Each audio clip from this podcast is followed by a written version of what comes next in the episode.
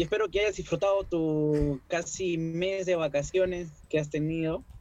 Uf, ojalá fuesen vacaciones. Vamos a hablar, a, hablar de, todo lo que nos compete, ¿no? Fútbol, hablar de lo terrible que le dieron hoy tres fechas a, Carlos Zambrano gracias al ídolo de Paolo que es Julio Bascuñán.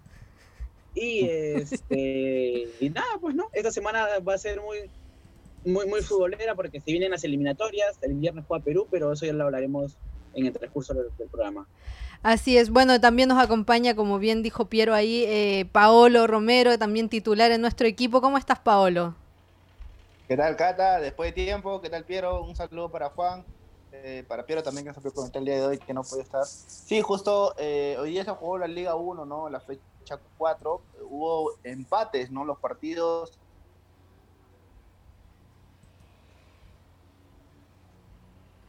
empataron, empató Alianza, bueno, le jugó eh, un poco también de la selección peruana, Tapia salió lesionado el día de hoy, eh, preocupa, pero eh, vamos a ver si se recupera o no para esta fecha doble, Tapia es importantísimo en, en, el medio, ¿no? En el cuadro de Ricardo Gareca, es un hombre titular, además es el capitán titular denominado así, igual de la Padura se complica también si es que le dan permiso, ¿no? Porque sabemos que Italia ahorita el rebrote está fuerte, y habían negado ¿no? la salida de unos jugadores sudamericanos. Eh, Chile perdería, si es que no le dan los permisos necesarios, Chile perdería como a tres, de tres a cuatro jugadores importantísimos de titular, eh, al igual que eh, Perú también, ¿no? Con la Padula, si es que consigue viajar, ¿no? Si es que le dan los permisos, o, bueno, van a ver la manera de, de juntar a, los jugadores que juegan en Europa, como hicieron la, la vez pasada, y puedan retornar a nuestro país todos juntos en un solo avión charter, ¿no? Ahora también hay Liga 2, también algunos partidos eh, con grandes figuras del fútbol peruano y un poco también de la selección peruana nuevamente hablar sobre los partidos que se vienen porque ya se dio la, la convocatoria de Argentina y de Chile. Aún no de Perú, se espera en estos días, en estas semanas, ¿no? Para que Gareca, obviamente, eh, si es que logra cambiar unos jugadores, porque ya ha salido la suspensión de, de Carlos Cáceda, y de Carlos Zambrano, ¿no? Porque la nominación de Gareca fue solamente para el partido Perú-Chile y podría haber unos cambios, ¿no? Para Argentina. Así es. Bueno, eh, partamos hablando de la selección porque justamente una de las últimas noticias que estamos recibiendo, que estamos revisando, es justamente la lesión de Tapia. Eh, es un jugador muy importante dentro del esquema de Ricardo Gareca y ¿Se pierde o no se pierde al final eh, estos dos partidos que se van a jugar ahora en noviembre? ¿Qué piensas tú más o menos de acuerdo a, la información que ya tenemos sobre la lesión?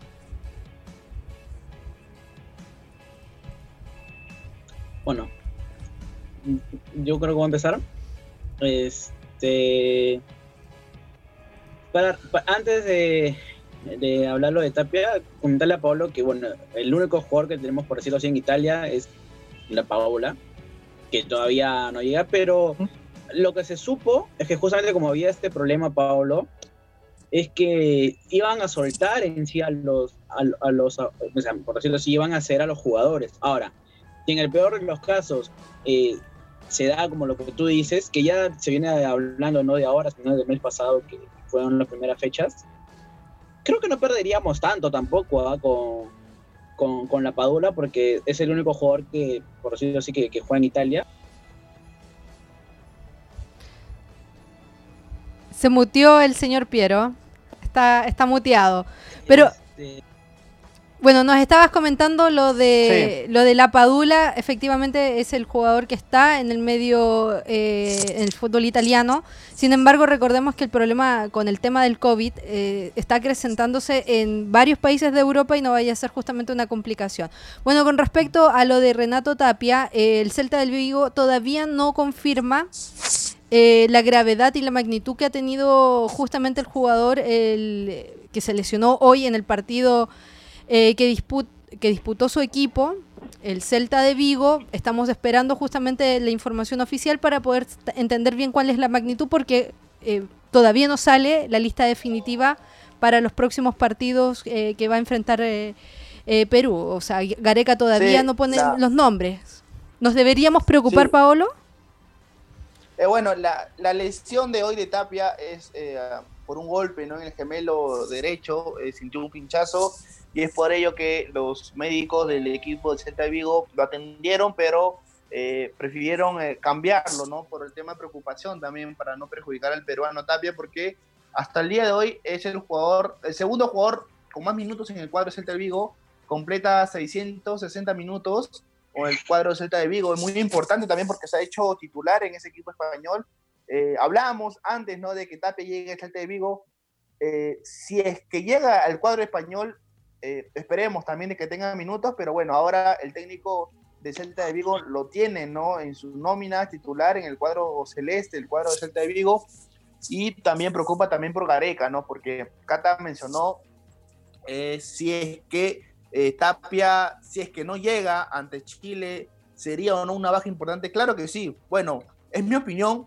Tapia en el equipo de Gareca es muy importante, es titular cuando no juega Yotun o cuando no juega, bueno, hoy en día aquí no es titular, pero cuando no hay un, un, un mediocampista eh, fijo, como es, el caso, como es el caso de Cartagena, entre otros jugadores, Tapia eh, era ahí el importante, ¿no? Pero bueno, si es que Tapia no se encuentra, eh, podría jugar con dos mediocampistas, ¿no? Que es Aquino con, con Yotun, no hay ningún problema porque Garecas también está acostumbrado así, solo que en esta eliminatoria está jugando con tres mediocampistas, ¿no? Que es Aquino, Yotun y Tapia, para reforzar la banda y la recuperación, pero creo que lo de si es que no sale a un, comunicado urgente, ¿no? Solamente publicaron el cambio y, mencionaron que era una elección de, de Tapia, pero vamos a esperar hasta el día de mañana si es que hay un comunicado no por parte de, la prensa de Vigo, ¿no? Para, para tomarlo en cuenta porque ya si es que el Tapia no llegaría sería una baja importantísima además de Pablo Guerrero, ¿no? Y, igualmente la falta de continuidad de, de Trauco, que también posiblemente esté lesionado.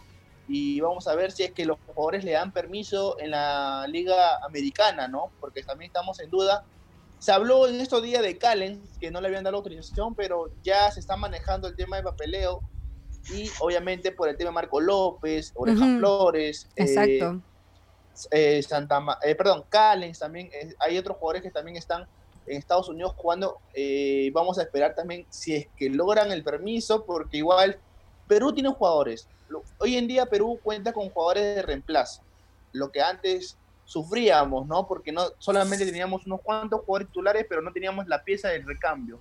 Pero hoy en día eh, Perú es un equipo sólido, un equipo que se ha consolidado, ¿no? Y tiene estos cambios que necesitamos en algún momento, ¿no? Pero igual son jugadores que están ya en el equipo titular de Gareca, ¿no? Y esperemos también por porque ya Cáceres no va a jugar ante Chile, obviamente es un arquero suplente, no está, está Solís en su cambio, pero Zambrano preocupa, ¿no? Porque no va a llegar, tres partidos no llega Zambrano.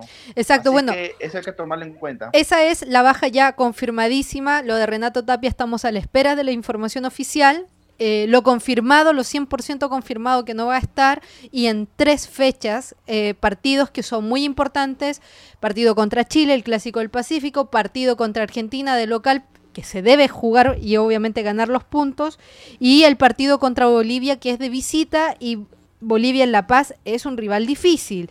En, eh, en, definitiva, no contar con Tapia es una baja importantísima. Se había esperado que la sanción fuese así de, de drástica contra, contra Zambrano? Después de lo que hizo Bascuñán en el partido, yo creo que a nada nos sorprende, ¿no? ya no creo que debería sorprendernos después de lo que hizo Bascuñán incluso en el partido. ¿Tú, crees que, es injusta que, que, es injusta esta situación de tres fechas? Definitiva, una fecha podría ser eh, De repente el máximo hasta dos, pero tres es demasiado. Por definitivamente claro.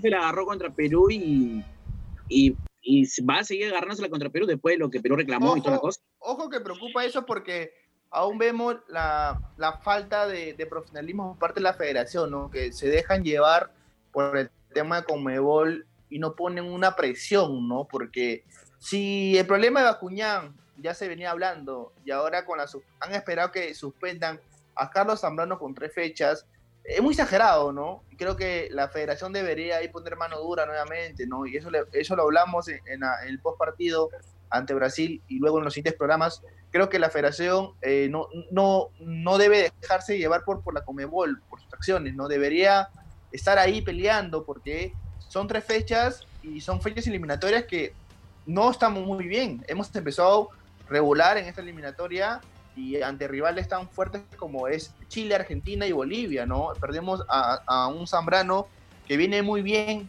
que viene muy bien en, en, estas fechas. Sí, Piero. Pablo, pero yo creo que, claro, es de preocupación, sí, pero yo creo que tampoco es para alarmarse, porque mm. en definitivamente si Zambrano, bien, bien sabemos que es un referente de la selección y, toda la cosa, es un, es un central muy confiable, eh, también tenemos a otros centrales que ya, que ya han, jugado, como en el caso de Araujo, que es muy probable, por decirlo así, para un 90%, un 90% es que Araujo arranque junto con Abraham en, la saga central. Y, Araujo también tiene experiencia en eliminatoria y ojo, viene siendo eh, eh, un referente en el FCI Men de, Holanda e incluso es capitán del equipo, entonces, y, tiene, y tiene continuidad.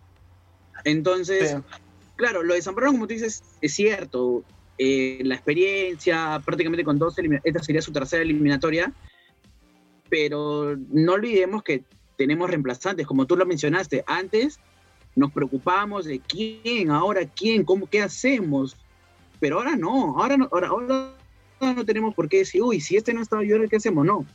Tenemos este.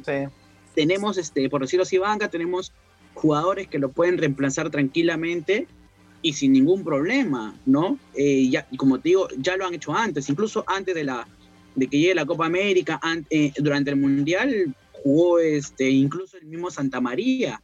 Ahora, por eso también lo llamaron a, a Pierre Reiner, ¿no? Que también es otro central que también te sirve como lateral. Entonces, si bien no me equivoco, tenemos, bueno, con Zambrano eran como cuatro, eran cinco centrales. O sea, si ya no está eh, en este caso Zambrano, igual te siguen quedando cuatro centrales y el quinto, porque era el sexto, era incluso el mismo Cristian Ramos.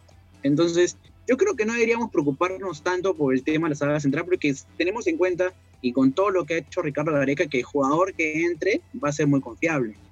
Sí, bueno, e-, ese punto es bastante relevante, es muy importante y por ahí también puede servir para, eh, para que otros jugadores que tienen que son más jóvenes, que tienen mayor proyección, puedan justamente fortalecerse en un área, eh, en una posición que es bien compleja, porque además Zambrano también venía cometiendo estos errores infantiles de entrar en el juego, de, enojarse, de, entrar muy duro. Recordemos también la jugada que tuvo en el partido contra Paraguay, que no pasó a mayores, pero... Ojo, recordemos pero también siempre juega como al filo y también al filo con su propia personalidad. Entonces por ahí pero ya pero ya, había, ya, ya se había evitado e, e, esos, e, esos problemas Zambrano Cata. La última vez que, que, tuvo una expulsión de esa forma fue justamente en la, en la Copa América de, de Argentina. Eh, ¿Santiago fue? ¿O fue Argentina? Fue, no, fue la de Santiago, me parece. Fue la, claro, fue la de Santiago. Claro, cuando, cuando, Vidal, cuando Vidal lo provoca, Vidal claro, lo provoca, esa fue la última expulsión. Esa fue la última expulsión que, que hubo, ¿no? Pero ya Zambrano, ya Zambrano había madurado, ¿no? Pero creo que y, lo, se dejó llevar, ¿no? Claro que ese partido de Brasil fue se dejó llevar, se dejó llevar por todo. obviamente, claro, obviamente el, partido ya de, Bacuñán, ¿no? Ya se estaba, estaba calentando, el partido era, era muy irregular y Zambrano cayó en el juego, lastimosamente. Sí, pues. Porque eh, si, si normal iba una jugada de, balón como en Paraguay, que obviamente fue, fue, fue para, para, tarjeta, pero, pero ya lo de Zambrano, con esta jugada de Richardson, eh, retomamos un poco el tiempo de antes, ¿no? Su actitud de Zambrano no, que, tenía... tampoco es para matarlo, pero tampoco es para matarlo, pues, no. Era entendible, era entendible, porque obviamente si Zambrano pudo, imagínate si fuera Jefferson, eh, otro jugador de experiencia, eh, si fuera el propio Galese, ¿no? Que también tiene una reacción también así bonita que Zambrano, y quizás también el propio Yotun, ¿no? Que también actúa de esa manera. Pero bueno, hasta, Pablo Guerrero si estaba también puede, ser una jugada así de expulsión, porque sabemos cómo es cómo reaccionan esos tipos de jugadores claro. que obviamente eh, están, siempre mentalizados en el partido y cuando suceden estas cosas, como te digo, ¿no? Es, es, humano, ¿no? Porque cualquiera puede reaccionar de esa manera con, con el marcador abajo, encima con, con las fallas arbitrales. claro, pero por eso mismo... Y, encima... Eh, tenía todo, sí, sí. Sí, es, comprensible de Zambrano. Tampoco lo justificamos, pero obviamente es comprensible por, por, el momento, por el momento del juego. Por eso mismo te hago hincapié en eso que no, eh, no deberíamos como que alarmarnos, ¿no? Por la, por la situación. Y si Tapia llega a tener una posible baja, que yo creo que lo que tiene, porque creo que Cata lo mencionó, que era un tema de gemelos, ¿no? Entonces, o sea, si ni bien sintió el tema de que le comenzó a, molestar un tema de gemelos, bueno, fue cambiado. Eh, con una semana o con un par de semanas haciendo trabajo diferenciado, sí llega al partido. Ahora, ojo. ¿Al partido contra Chile llega?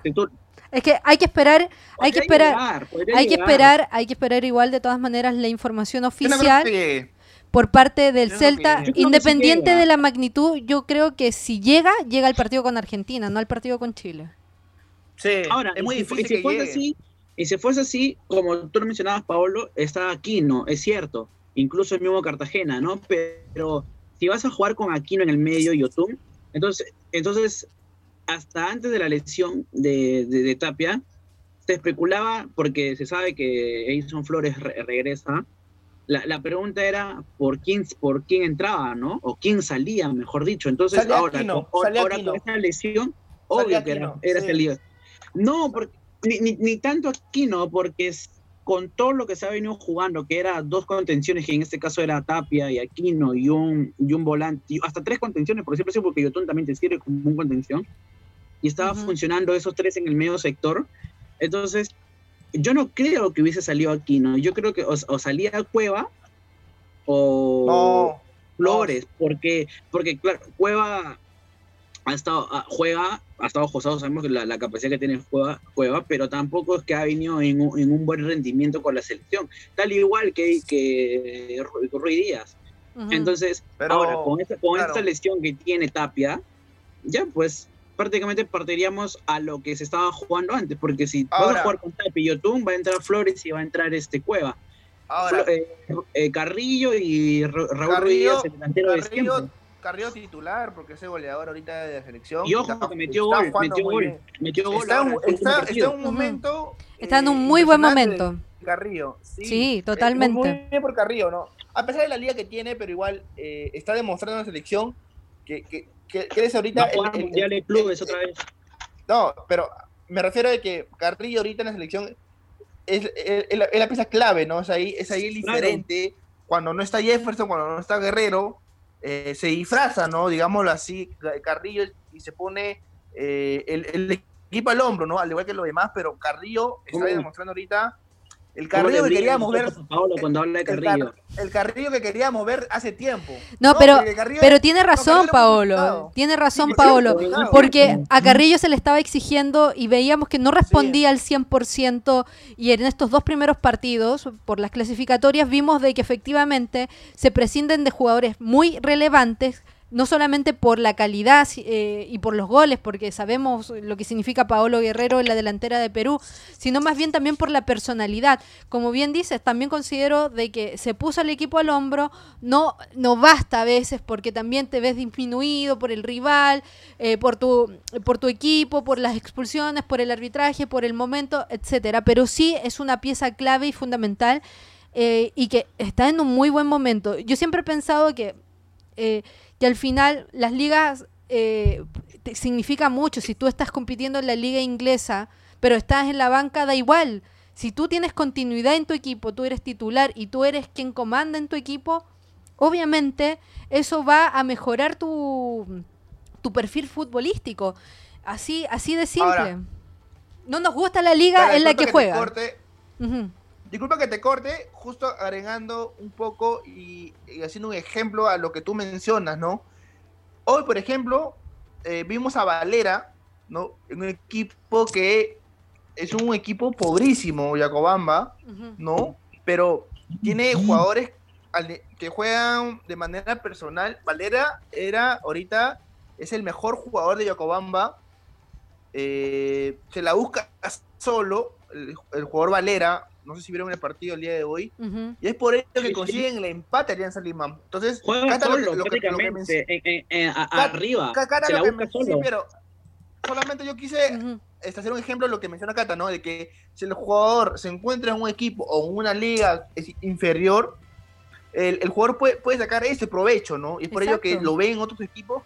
Por ejemplo, Valera está ahorita en la nómina de Alianza Lima, ojo, sería el próximo delantero de Alianza Lima. Está, está en conversaciones. Después que le ha hecho dos goles, claro, no quiso ser delantero así. Es por ello. Y ojo no, que es joven. de fútbol.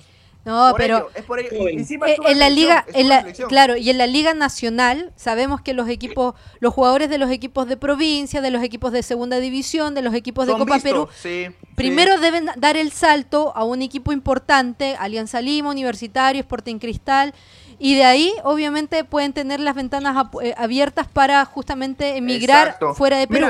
Ahora esperemos, sí, esperemos que eso sí, claro, y esperemos que eh, que, no baje su rendimiento una vez que llega un equipo importante, porque sí hemos visto a muchos jugadores que destacan en equipos de provincia y que lamentablemente cuando llegan al equipo grande de Lima se desinflan y terminan volviendo nuevamente en este ciclo sin un caso, Un, caso, un caso preciso, Andy Polar, por ejemplo. Era el mejor jugador el año pasado. Se hablaba mucho de Cristal, de Alianza, inclusive ya estaba fichado en algunos medios pero lastimosamente el equipo de, Binacional, de Binacional perjudicó a los jugadores por el tema administrativo y es por ello que Cata hace esa mención, ¿no? De que jugadores que están haciendo buena campaña en sus equipos eh, de provincia, que no son muy, muy, vistos, pero cuando ya comienzan a aparecer y ser figura en el torneo, ya son vistos por clubes importantes, no solo del, mismo, del mismo país, sino de otras ligas. El caso también de, de, de Rodríguez. Entonces, ahí vemos, ¿no? Es por ello que esperemos también de que siga en, ese, en, ese, en esa campaña buena de goleador, de jugador, pero Andy Polar, lastimosamente, se perdió en Binacional. Se quedó ahí y esperemos también de que le vaya muy bien al chico Andy Polar. Sí, igual que Valera. Sí, bueno, eso también es responsabilidad y, eso es, siempre algo que yo pido que ocurra acá, es responsabilidad por parte de los clubes, los dirigentes, fortalecer las áreas formativas y fortalecer también la administración del fútbol a nivel de clubes porque justamente se necesita más competencia a nivel eh, eh, interno porque además cuando lastimosamente vemos que los equipos peruanos llegan a copas, a las copas internacionales, Copa Libertadores, Copa Sudamericana y lamentablemente no pasan en la Libertadores de la fase de grupo y cuando llegan a la Sudamericana cuesta que avancen en la siguiente ronda, meritorio lo que pasó esta eh, decepcionante lo que pasó con Melgar, meritorio lo que pasó con, eh, con Huancayo, si Huancayo. Exacto, entonces ahí después vamos a comentar eso, pero efectivamente lo que se necesita ahora es eh, reforzar y seguir manteniendo esta, esta gama de posibilidades que actualmente tiene la selección peruana, porque faltan jugadores importantes, pero hay un buen respaldo justamente eh, con jugadores del medio local, con jugadores jóvenes que pueden justamente ser un reemplazo y que van a dar seguridad eh, al esquema de Gareca. Bueno, eh, tenemos obviamente a, la espera de que ya se nos confirme la lista oficial de los próximos partidos porque la fecha clasificatoria ya es la próxima semana, el día viernes, ya vamos a estar viendo y vamos a estar comentando, vamos a hacer una previa también, este clásico del Pacífico que se juega en Santiago.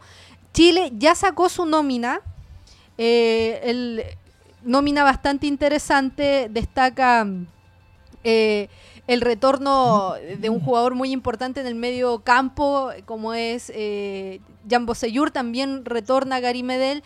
Y eh, también tiene a Claudio Bravo, eh, portero, sabemos, capitán de la selección.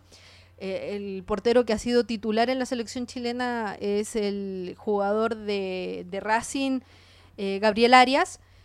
Y eh, es una nómina eh, que también, como dice Paolo, podría verse afectada un poco justamente por la situación del COVID-19 a nivel de Europa. Eh, los contagios aumentan exponencialmente, hay nuevos récords de contagios, hay nuevas medidas restrictivas Y en el caso, por ejemplo, de Italia, que lo hemos mencionado de ejemplo, también a la espera de lo que pueda suceder, obviamente jugadores que están en el medio eh, italiano son eh, Eric Pulgar, Alexis Sánchez, Arturo Vidal, que son obviamente jugadores importantes dentro del equipo de Reinaldo Rueda. ¿Ustedes pudieron echar un, vistazo al estado de, la selección chilena? ¿Hay algún jugador que a ustedes les llame la atención o hay algún análisis general respecto a, la decisión que tomó el técnico colombiano? Paola me parece que estuvo un poco más con, esa información, porque yo la vi y no me... y no es que diga wow, pero es más o menos bueno, si no llegase a pasar nada, lo que mencionó Paolo, eh, con el tema de, Italia, en Europa, y los jugadores que no podían ser seguidos, creo que sería arrancando con, con Lonce que, que le jugó a, Colombia y le jugó este a, Uruguay, me parece que fue en la primera fecha, ¿no? Claro, por ahí, la, por ahí las variantes podrían ser en la portería para volver a poner a Claudio Bravo como capitán. Eh, bueno, Claudio Bravo yo creo que va de todas maneras, ¿no? De todas maneras creo que va, va la experiencia y toda esa cosa, pero ahora, ahora, ahora, es, ahora ese es el tema. Ahora lo de lo de lo de lo de Chile, ¿no? Que es el, colombiano Rueda, ¿no? El actor técnico de, ha, convocado jugadores que están ahorita teniendo este, este, una continuidad fuerte, ¿no? Como es el caso de los extranjeros como este caso Claudio Bravo, pero Claudio Bravo ahorita no es el arquero ya de, que veíamos eliminatorias pasadas, ¿no? Y, pero retorna porque igual, igualmente Claudio Bravo es un jugador importantísimo de, una forma de motivación también, ¿no? Porque es un capitán dentro y fuera del campo. Así que eh, al convocarlo nuevamente, eh, hace que Chile también tenga eh, e-, esa postura de, de, ganador, ¿no? Porque lo merece. Eh, Chile, Chile le ha ido mal, igual que Perú, en esta eliminatoria. Así que eh, esperan revertir esto, pero creo que eh, se va a ver un lindo partido por los jugadores que ha convocado, ¿no? Por ejemplo, el, la convocatoria de, Sánchez, el jugador que milita en y, el Inter de Milán, Alexis Sánchez, que también tiene una... Esta temporada es regular para él, ¿no? Tampoco es muy importante en el cuadro italiano, pero sabemos la característica que tiene jugando por, por selección chilena. Eh, también el jugador Echevarría del Everton, que es un jugador también importantísimo. Sí. Al igual que también los jugadores de, de, Italia mismo, ¿no? perdón, de Chile mismo, que es Pinare de Universidad Católica, que también está demostrando un, una buena campaña del cuadro chileno. Sí, una corrección, yo había dicho que Gary Medel estaba, me, equivoqué, Gary Medel no está. Y el, que, y, el, y el otro que no está, ahora eh, justamente haciendo estos comentarios, eh, un, jugador muy importante dentro de la selección chilena es Charles Aranguis. Aranguis que juega en el Leverkusen, que juega en Alemania, eh, está lesionado, no va a estar. Puede por ahí eh, los hay movimientos. Tres bajas, sí, hay tres bajas. Eh, por ahí me parece que la de Charles es la más, es la más importante. También, el que viene jugando también bien, eh, no recuerdo la verdad su nombre, pero es el que juega en Atalanta. Eh, que también viene jugando bien en su, en su equipo. Que también es de la selección de Chile, pero no sé me fue. La verdad que se me fue el, el apellido, el nombre. Pero que juega en Atalanta. No, no, en el Frentino no será en Pulgar. Sí, Eric Pulgar. Eric Pulgar. No hay, claro, no hay un, ahorita un jugador jugando en, en, Atalanta. Eh, Eric... Pulgar que, que, que, jugó muy bien en el Fiorentina hace poco que, que cayeron, ¿no? Con el equipo de Riveri que está Pulgar ahí. Sí, es más, Pulgar es justamente uno de los retornos eh, dentro de esta nómina, un jugador que justamente puede ser una alternativa en el esquema eh, con la ausencia de Charles Aranguis. Eh, también eh, haciendo como menciones cómo se ve al equipo chileno, eh, sí, sí tiene jugadores importantísimos. Reinaldo Rueda viene haciendo un trabajo bastante interesante, haciendo ahí algunos, eh, incluyendo jugadores nuevos. Es más, creo que uno de los que dejó una buena, dejó una buena cara a pesar de, de los de la derrota ante Uruguay y el empate ante Colombia fue el el defensa Sierra Alta, que es un jugador joven, que es un jugador también con una estatura eh, importante, un buen central, es un, un, jugador que tiene una muy buena proyección. Eh, se va a incluir también, bueno, tiene también un, presente bastante interesante en, en, River, que es una que Gallardo no lo ocupa mucho como titular, pero es una alternativa eh, bastante recurrente, como es Paulo Díaz. Eh, también eh, Maripán, que está jugando en Mónaco, Sebastián Vegas en, en, Monterrey. Tiene, tiene un bloque defensivo bastante interesante. Reinaldo Rueda, en el medio campo ya por ahí al que más conocemos Arturo Vidal, quien probablemente va a seguir siendo el que encabece este, este medio campo chileno, pero tiene alternativas muy buenas en el medio local. César Pinares en la Universidad Católica tiene un muy buen presente. Hay que tener ojo también. en Everton, exacto. Tienen un muy buen presente y hay que tener ojo con estos jugadores eh, a la hora justamente eh, de, Ahora, de, mirarlos eh, frente a Perú.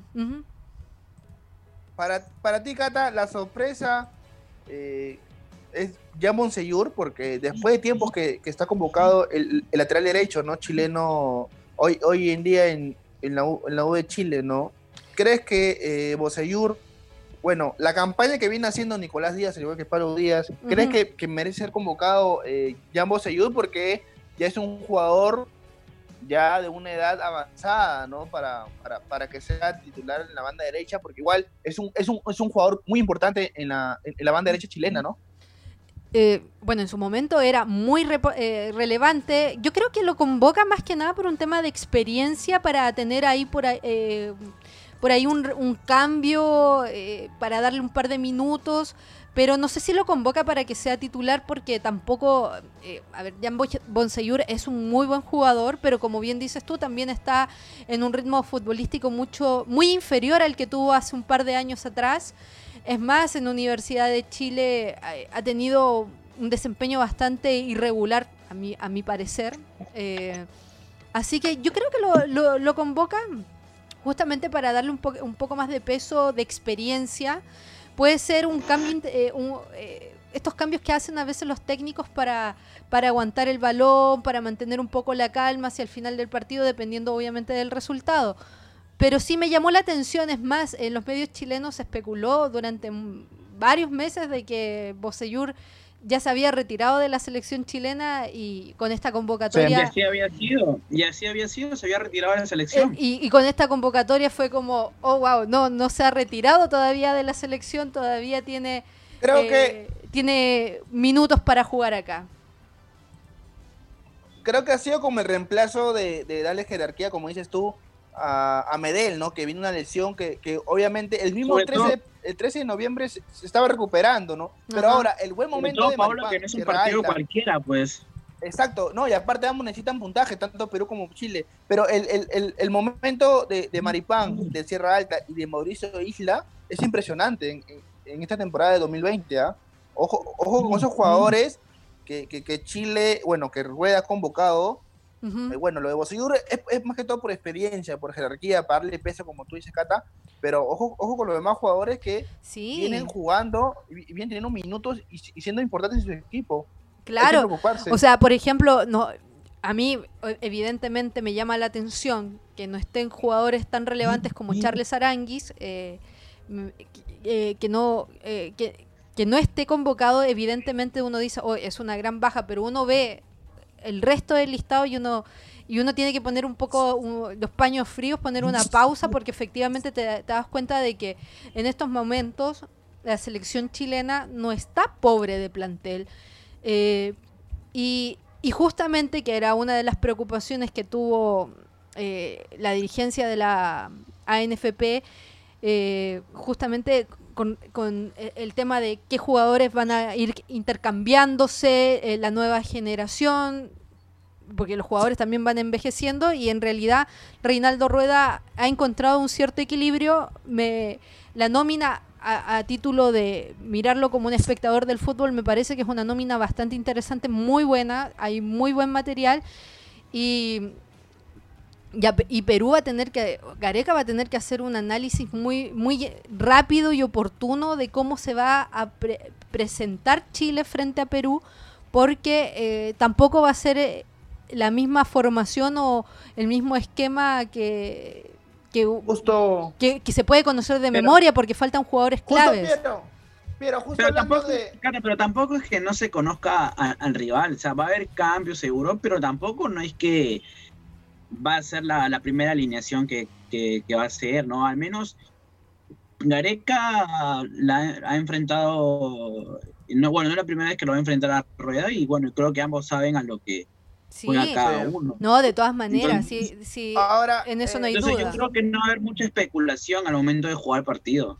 justo para ambos, Ujú. eh, una pregunta así para, para ambos, ya que están hablando de, informa- de, de formaciones, de Gareca y Rueda. El 11, el 11 que, el posible 11 de Perú para enfrentar a Chile, si es que Tapia no llega, Zambrano, conocemos la, la, la Zambrano y Cáceda. Para ti, Piero, a ver, el, el, on- el posible 11 que, que, que Gareca formaría, si es que eh, Flores estaría de vuelta, ya casi confirmado, ¿no? El, el retorno de Edison Flores. Para ti, ¿con, qué equipo estaría jugando Gareca ante Chile, Piero? Está, bueno, sabemos en el arco Galese, ¿no? Para ti Galese es igual. Por Yo creo que, derecha, como, yo, yo creo que lo que, que lo venía mencionando, ¿no? De todas maneras va, va. A ver, a- arrancamos con algo de que de todas maneras sabemos que va a ser Gales, como tú lo mencionas. Ya. Por derecha va a ir de ¿Quién- todas quién- maneras, este, ¿Quién va a ser la primera alternativa, la primera alternativa de Galese? Porque en el fondo acá el que está suspendido es el Está Carvalho. eh, es, Está el, Carvalho. es el primer suplente que es Cáceda. Tú dices que Carvalho es Ya. es Carvalho, Carvalho pasaría a ser el, Sí, el primer el suplente. El Sí. suplente va a ser Nato Sí, sí, sí. De sí, todas maneras, ya. eso, eso es Cerrado. Eh, de ahí, este, por derecha, va a al víncula, ¿no? Y por izquierda, y, y de por izquierda iría Trauco, a no ser que, como lo mencionaba Pablo, que en el peor de los casos, que yo creo que no va a ser así, que Trauco no llegue, eh, yo creo que estaría, por, se podría manejar incluso un Corso por derecha y, y, y Advíncula por izquierda, que lo que, que podría funcionar. Ojo, que también podría ser tanto Corso por izquierda como Advíncula por Ujú. derecha. Entonces, Ya. Creo que la primera Sí. Entonces, alternativa me Corso, pare, la, primera alternativa me parece más lógica. Corso por la Entonces- derecha y Advíncula en esa alternativa. entonces, y evidentemente, como yo lo mencionaba, el central va a ser Araujo. El, el- el suplente ¿Araujo de, de- de- de- de- Abraham. de Zambrano va a ser Araujo.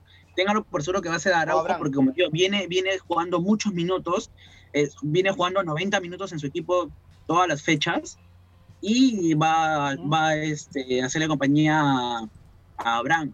Eh, A ver, Piero, a ver, a ver, sector, a ver, Piero. Piero, a ver, Entonces, Advíncula, perdón, Corso, Corso, Advíncula, Araujo y Galese. Esa es tu, tu defensa y tu, y tu arquero para, para Chile. Bien. Bien. Ahora vamos por la, por el, por las contenciones, por el medio campo. Bueno, eh, eh, ce- cerrado, ¿no? Yo creo que va este. Yo creo que llega Tapia. Yo creo que llega Tapia. Yo creo que va Tapia, Tapia. Aquino y Otún. Eh, Los tres, creo igual. que van- creo, creo que entraría. Claro, yo, yo creo que va a llegar Tapia. Yo creo. ¿Ya? Sí, Entonces, sí, está bien, está bien. Este, ¿cómo se llama? De ahí yo creo que eh, podría ser Cueva, eh, Carrillo y. Díaz de, de punta. Ruiz Díaz de punta. Casi, casi la misma formación, solamente el cambio de, de laterales. Si es que no llega Trauco. Y bueno, y lo de no Zambrano, ¿no? Y lo de Zambrano, ¿no? Pero ya. Claro. Ahora, ojo, Ahora. ojo, que para Sí, esto a también, como- ahora, ojo que, que como si en el peor de los casos no hace ese, ese, ese, ese, ese cambio de los laterales que te digo, podría ser tranquilamente, podría entrar este eh, López, López o incluso el propio Pierre Reiner. Pero Mar- lo que yo haría es ponerlo a Corso por derecha y a Advíncula por izquierda. Ahora, Cata, eh, Mm, pasamos contigo el, posible 11 de, Gareca, dependiendo de las lesiones de Tapia, no sé si llega o no. Sabemos la, también la posible lesión de Trauco, ¿no? Y bueno, sabemos la vuelta de, Flores es que lo llegan a prestar el equipo, ¿no? Para ti, Cata, ¿cuál sería el 11 posible de Perú? Eh, bueno, manteniendo obviamente a Galese, eh, podría ser esa alternativa que nos decía Piero de poner a, a Corso, Corso. por la derecha, por ahí Advíncula eh, puede manejar mejor los dos, el otro perfil, se puede ir por la izquierda. En el eh, coincido que la, la, defensa central va a estar eh, eh Araujo y. y perdón. Dime. Y ojo, no descartes a Corso como central, ¿ah? que, que ha jugado un par de partidos en luego como central. Mm. Ah. Pero la, pero la gracia que tiene Corso eh, es justamente la velocidad que tiene por la banda. Yo creo que no se desperdicia. Eh, o sea, esa es la mayor virtud, a mi parecer, que tiene Corso. No se va a desperdiciar. Eh, haciéndolo jugar de central, además. Es defensivo que víncula. Corso es más ordenado en la defensa. Advíncula no. Advíncula tiene mucho la tendencia de irse, irse y demora un poco en bajar. En cambio, Corso no. Corso sube, ponle hasta una mitad de campo. Muy rara vez se le debe subir hasta el, hasta, hasta el fondo. pero normalmente siempre está cuidando su, su posición de, defensa. Mm, Nada más. Sí, sí, pero es que esa también, insisto, yo creo que igual es una virtud, pero no tiene a ver, yo creo que no tiene las eh, características físicas suficientes como para ser el central de la selección frente a un rival como Chile que va a tener también otro tipo de delanteros eh, que son más rápidos, que son más jóvenes. Eh, ah, no habíamos comentado ah, rápidamente porque también me di cuenta haciendo la, la, segunda lectura de la nómina de que Vargas no va a estar eh, eh, en, este equipo chileno. Entonces vamos a ver otras alternativas en la delantera. Eh, que, por ahí justamente quizás lo que necesitas también es poner a alguien que, sea más portentoso físicamente a, tener a Corso, que insisto, una de las principales virtudes que tiene es que te corre y te recorre la banda y que además justamente te mantiene orden eh, en, la línea, en la línea defensiva. Por ahí también, no sé, si sabemos de que Advíncula incursiona mucho hacia adelante, eh, tener la certeza de que va a haber una línea de tres en el fondo. Entonces, coincides tú igual que Piero, ¿no? Galese, Corso, Advíncula, eh, Araujo y Abraham, entonces. Es tu, defensa y arquero. Tengo, tengo el medio campo. Tengo un problema ahí, pues, ¿viste? Opino igual que Piero, estamos, estamos en un problema. No, está bien, está bien. A ver, ahora, ahora, ahora tu medio campo, tu medio campo. A ver, si, si, si retorna Flores, eh, que obviamente eh, yo creo que es lo que nosotros estamos esperando, eh, Flores obviamente va a estar ya más tirado hacia, la, hacia la izquierda del campo. la alternativa que también me parece interesante, eh, a, falta de, tapia y a la espera justamente de la confirmación de la magnitud de la lesión que tiene, eh, podría ser eh, Christopher González. Christopher, Christopher González me parece una, una alternativa bastante interesante justamente en este medio campo. Eh, Carrillo y ahí el, cuarto hombre en el medio campo pensándolo como un rombo, una línea de cuatro. Eh, pienso de que podría ser, bueno, esta cueva, pero no sé, a mí, a mí siempre, yo siempre he tenido como sentimientos encontrados con, con Cristian Cueva, eh, así que yo me, me, quedo más con, con Yotun haciendo más como de... YouTube juega un poco más retrasado también, ¿cierto? Sí.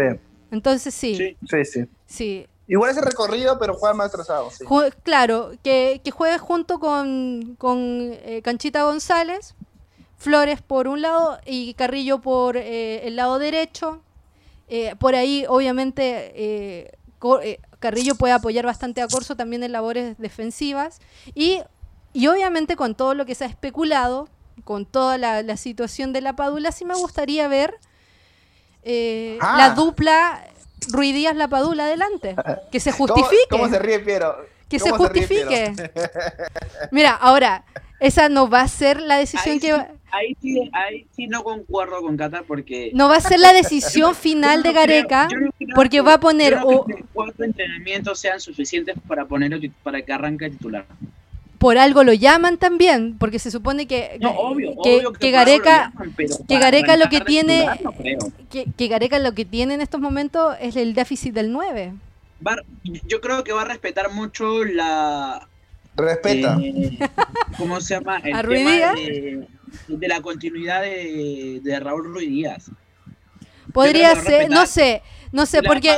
yo creo que la Padula, yo creo que la Padula va a entrar. Yo creo que la Padula va a entrar pero no arranca. a el gol. No va a hacer gol. Y ese gol va a ser el que más va a gritar Piero en su vida, ¿viste? no, mira, porque en el fondo, en el fondo, evidentemente que todos lo vamos a gritar, pero yo creo que si hace gol va a ser lo mismo con Argentina. Lo que pasa es que en el fondo lo que yo visualizo y que, es evidente también eh, la eh, lo que yo también he pedido que ocurra en la selección peruana es que justamente Raúl Ruiz Díaz esté acompañado por un referente de área.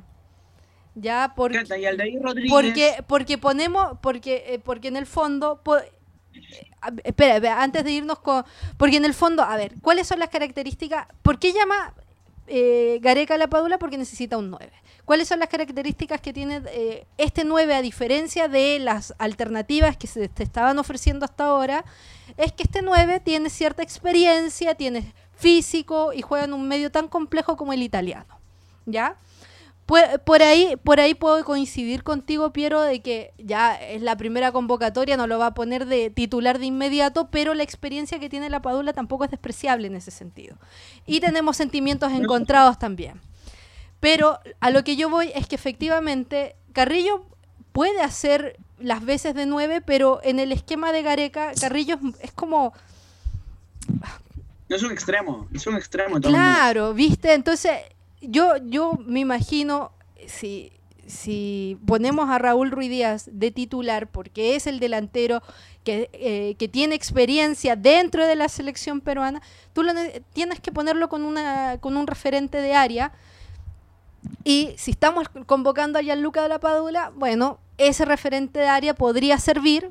Puede ser que también la alternativa sea Aldair Rodríguez, pero, insisto, me gustaría verlo a Raúl Ruiz Díaz con un referente de área. Vamos a ver si también Gareca cede un poco ante esta presión de que porque en estos momentos, hasta ahora las decisiones que ha tomado Gareca con respecto a, las veces que pone a Raúl Ruiz Díaz de titular, lo, lo, pone solo prácticamente. Y eso no estaba dando resultados. Entonces, hay que ponerlo acompañado, pienso yo. Sí, está bien, bueno. Eh, coincide con Piero, pero bueno, es el, es el, cambio solamente y la sorpresa para, para todos, ¿no? Es lo de que fue la Paula con Ruiz Díaz, ¿no? ¿Cuál crees tú entonces, Pablo, que sea la alineación? Porque te veo muy seguro de una posible alineación. Lo veo, pero...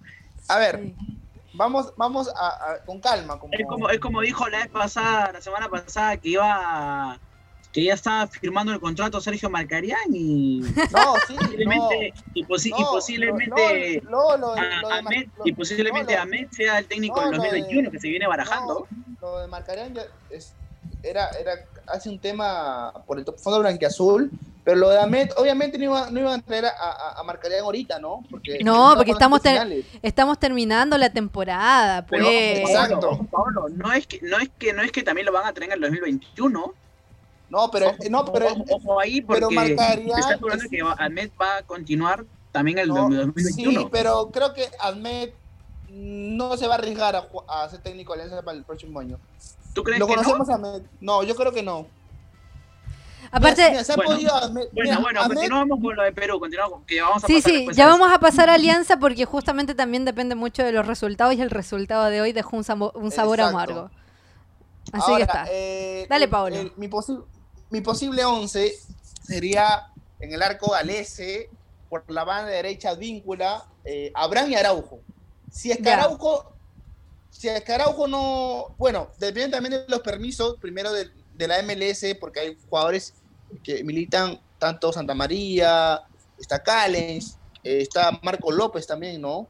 porque no le dieron el permiso la vez pasada, y ahora con el contagio de Ruiz Díaz, se apeligra más también esos permisos. Ojo, ojo con eso. Sí. Pero Pablo, eh, hubo dicen que en, el club de, de, Raúl Ruiz Díaz no, no han tenido problema con el tema de. No, pero no, Ruiz Díaz no. Pero posiblemente incluso lo van, a, lo van a dejar a venir a Perú. No, pero oh, escúchame, ahora, lo de Ruiz Díaz no, pero los demás jugadores que empezarán los demás clubes. Claro, recuerda, recordemos lo que pasó justamente en la fecha pasada. No juega playoff. Ojo, pero, igual, pero igual es una pérdida de tiempo porque ha hecho 15 días de cuarentena. O sea, pierden un jugador, pierden un jugador por, por hacer cuarentena, por, por clasificarse, obviamente, por, por llegar a su selección a jugar, pero lastimosamente son, son circunstancias de hoy en día, ¿no? Que pueden contagiarse o no. ¿Quién sabe? Que, que pueden llegar todos los jugadores y, cuatro jugadores contagiados. O sea, no sabemos. Hasta el propio Valera, que perjudicó su equipo de Yacobamba, lastimosamente también se contagió. Ahora, todo depende también del permiso. Y estamos casi a nada, a, nada del partido del 13 de noviembre. Claro, igual, una vamos A esperar, vamos a esperar que, que, los, los, clubes de la, de la MLS. Pero ahora, llegamos, de, tocando un punto de, Perú, Galese, Advíncula, Abraham Araujo y por la banda izquierda, si es que no llega Trauco, Marco López. Pero si Marco López no llega, Jean-Pierre Reina sería el titular por la banda izquierda. Esa es la sorpresa para mí de Gareca. Aunque difícil porque Gareca no, cuando convoca jugadores nuevos, no lo pone titular. Pero como el, por el momento que tiene Reiner, y obviamente todo está hablando, posiblemente Reina, si es que no llega Marco López por permiso, y Trauco no llegaría, Jean-Pierre Reina sería titular por la banda izquierda. Ahora, el medio, campo, Aquino con Yotun, si es que no llega Tapia, pero si es que Tapia está, los tres ahí en el medio, Yotun, Aquino y... Yotun, Aquino y... y... Tapia. Viene haciendo muy bien. Ahora, eh, sería Carrillo, Carrillo por la banda derecha, ¿Sí? Eh, por la banda izquierda, si es que no llega Flores, Cristian Cueva, ¿no? Sí. O si no, eh, o si no Flores titular. Y el, el, punta, dependiendo también si es que también llega también Ruiz Díaz, Ruiz Díaz va de arranque, pero la Padula, pero la, la, Padula, el delantero de, de, Piero que lo tiene en su case de celular, va, va, va a entrar faltando 20 o 30 minutos y hace un gol. Perú le gana a Chile. Oye, espera, ojo que, que, que, Piero Margarita ya pidió ya pidió el diseño de la tarjeta con la padula. ¿eh? Ojo ahí, ya lo pidió. Su polo en gamarra ya. Ese man su polo en gamarra, con la 9 encima. Claro. Ojo que la Padula, ojo que la Padula juega con la 9, bajo con la 9 ya. Mira, pero, pero hablando muy en serio con el, eh, en el caso de la Padula, yo insisto. Está prohibida para él. ¿Por qué no? Se va a retirar a 9, tengo entendido en estas dos fechas. Bueno, ahora, insisto, hablando muy en serio del tema, eh, no, eh, no lo comenté en su momento, me imagino que ustedes lo habrán comentado, pero efectivamente, eh, sin despreciar justamente toda la telenovela que hubo el, año pasado, el año anterior, respecto a si iba a defender a Italia, si iba a defender a Perú, de que no conoce Perú, etcétera, etcétera. Es un delantero que juega en Italia, que es formado en Italia, que tiene un físico que evidentemente no todos los jugadores peruanos tienen. Es, eh, se nota eh, evidentemente a pesar a, pesar del mal momento o, de la mala suerte que tuvo en el Milan, jugó en un equipo grande de Europa. Entonces, eh, no, no se puede despreciar justamente la calidad que él tiene, porque además también anota goles, está Em, em, todos, los, eh, todos los fines de semana recibimos esas noticias, es un referente en el área de su equipo y el equipo, por muy chico que sea, está en el medio europeo y evidentemente... Creo que arranca. Eh, a mí no me sorprendería. A mí no me sorprendería. ¿Sabes por qué, ¿sabe por qué Cata? ¿Sabes por qué Cata? Por, el, por la continuidad que tiene ahorita la Pagula en, en estas semanas y, ojo que, obviamente su equipo no le va muy bien en el torneo italiano, pero, como tú dices, titular neto en su, equipo, Paolo. No, pero no, pero pero pero ahora lo, lo, lo de Cata es cierto, ¿no? O sea, eh, no, hay que despreciar por, por, su forma de, jugador, porque la Paula, hemos visto, hemos visto obviamente videos tras mencionarlos en, esta posible convocatoria antes de que salga el, día viernes pasado. Eh, lo de la Paula es un, es, un delantero que se la busca, tiene buen giro, eh, obviamente, como tú dices, ¿no? Es un jugador formado en Italia, ¿no? Tiene distinto, como, como, como el caso de Benavente, ¿no? Que obviamente todo el mundo estaba en la expectativa de Benavente, pero lastimosamente no encajó en el equipo de, de, de, Gareca, ¿no? Claro. Eh, pero, pero obviamente, pero nadie puede decir o confirmar también si que la Paula puede titular o no.